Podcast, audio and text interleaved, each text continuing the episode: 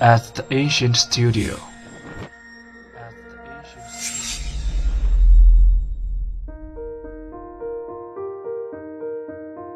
精作剧目，精作音乐，我们用声音说话。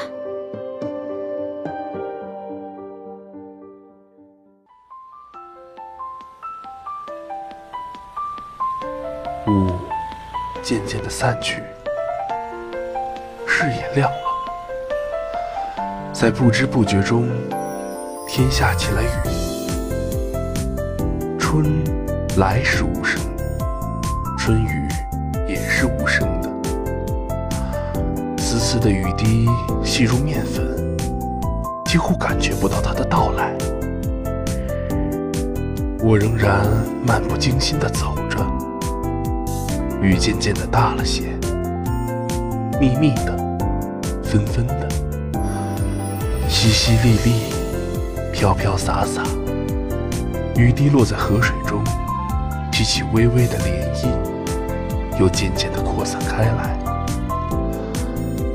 我的思绪也飘向了远方。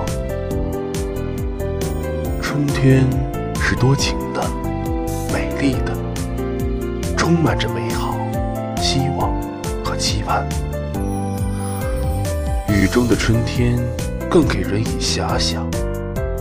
天街小雨，润如酥。草色遥看近却无。最是一年好去处。绝胜烟柳满皇都。好雨知时节。当春乃发生，随风潜入夜，润物细无声。这是诗人们对春雨的咏叹。然而，春雨也往往给人带来忧思。清明时节雨纷纷，路上行人欲断魂。借问酒家何处有？遥指杏花村。大家好，欢迎来到如果说，我是主播肖墨，我是主播蘑菇。本周为大家推荐的是豫园的散文《春雨醉了来时路》。不知不觉，春天又到了。正如作者在文中所说，像一个轻歌曼舞的姑娘，这让我想起朱自清先生的《春》，正有了一种异曲同工之妙。哎，肖莫，你这个春天有什么打算吗？你这么一说，我就有点困了。俗话说得好，春困夏乏秋无力，冬眠嘛。开个玩笑，我的话就比较喜欢骑自行车绕湖而行，去人民公园骑车赏春。迎着春风，听着鸟鸣，心情也就变得相当不错了。一年之计在于春，春天是个万物开始的季节。其实，如果大家有什么想要做却没有做的事，就可以从春天着手准备了。